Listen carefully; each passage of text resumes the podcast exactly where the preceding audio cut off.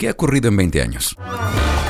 Desaparecieron las Torres Gemelas, aparecieron las redes sociales, apareció el iPod y luego se convirtió en el iPhone, Estados Unidos tuvo su primer presidente negro y Argentina puso un papa en el Vaticano. James Cameron lo hizo de nuevo con Avatar. Aparecieron los bitcoins, aunque todavía muchos no sabemos cómo funcionan.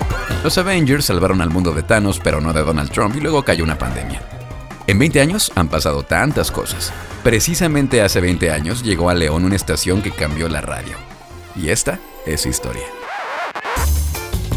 Bienvenidos a X All Stars